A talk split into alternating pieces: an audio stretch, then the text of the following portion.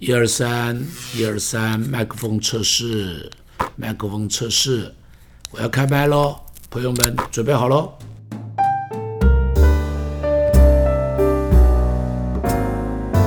亲爱的朋友，《创世纪》第十三章上边，第十三章的第一节到第十三节，这里讲到一个故事，就是亚伯拉罕跟他的侄儿罗德分家的故事。话说当日亚伯拉罕离开哈兰的时候，他听到了上帝的呼召，离开了他自己的家乡。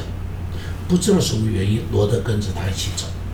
相信，也许罗德相信亚伯拉罕是听到了上帝的呼召，他愿意享受亚伯拉罕一样的恩典，所以就跟着他走。走出来，这是一段冒险的旅程。前边几年一定相当的辛苦。属着人同心协力，上帝也祝福他们，在寄居之地，他们就越发发达起来了。牛羊多了，仆婢多了，钱财多了，五谷杂粮通通都多了，真的是好事情。但是，但是，《创世纪》十三章六节那里却出现了一节经文，这节经文呢就不太好了。这节经文说。那地容不下他们，因为他们财物甚多，使他们不能同居。那地容不下他们，不是那个地不够大，那个地够大，啊，他再有十倍的牛羊，也容得下他们。容不下他们的是什么？使他们不能同居的是什么？使他们的心太窄了，使他们的心太贪了，使他们的心里头太乱了。是他们心里头的嫉妒，心里头的小气，使那地容不下他们。财物多的是好事，但是因为财钱财多了，就天天为了牛羊吃的水草吵架，天天为了家人吃的饭食吵架，天天为了牧人彼此之间的争执吵架，这个就不是好事。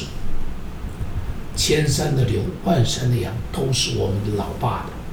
我们的天父爸爸的天父老爸爱我们，愿意将各样的好处都给我，让神的儿女过好一点的生活。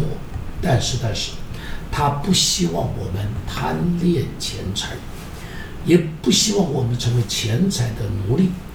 为了钱财彼此争吵，不是上帝喜欢的事情；为了钱财反目成仇，更不是上帝所乐见的事情。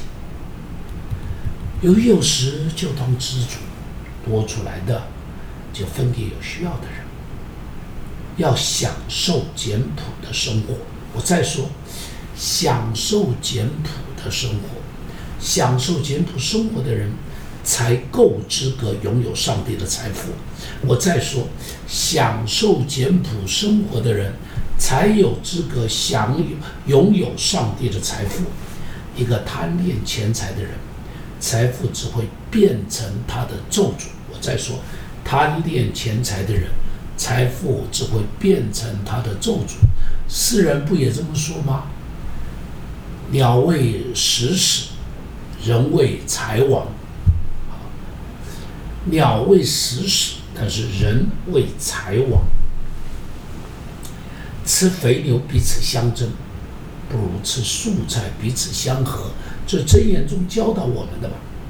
中国历史上有许多的朱门恩怨，又有许多的侯门深似海的悲剧。为了钱财，手足失和；为了钱财，父子反目；为了钱财，朋友变成了仇敌；为了钱财，失去永恒的生命，更是划不来。所以耶稣说：“人若赚得全世界，”赔上自己的性命，又有什么好处呢？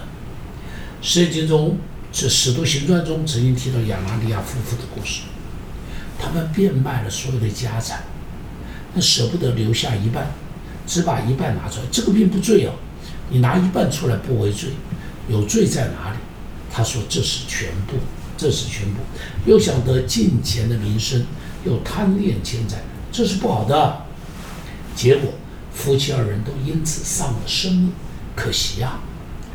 少年财主到耶稣面前，问耶稣说：“怎么样能够进天国？”耶稣说：“变卖所有的分给穷人。”结果，结果他忧忧愁愁的走了。耶稣啊，就叹气的说：“财主进神的国，比骆驼进针眼还要难。钱财可以买很多的东西，但是他买不到手足亲情，他买不到身体的健康，他买不到永恒的生命。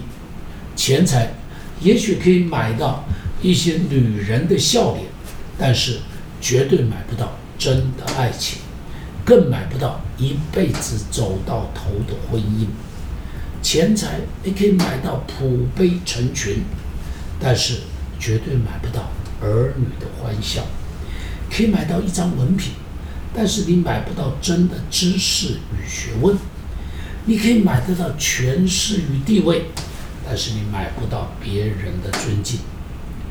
看到太多的财主在离世之后。他的家人对簿公堂，让全地的人在看笑话，全地人把他们当作茶余饭后的笑台笑谈，不值得啊！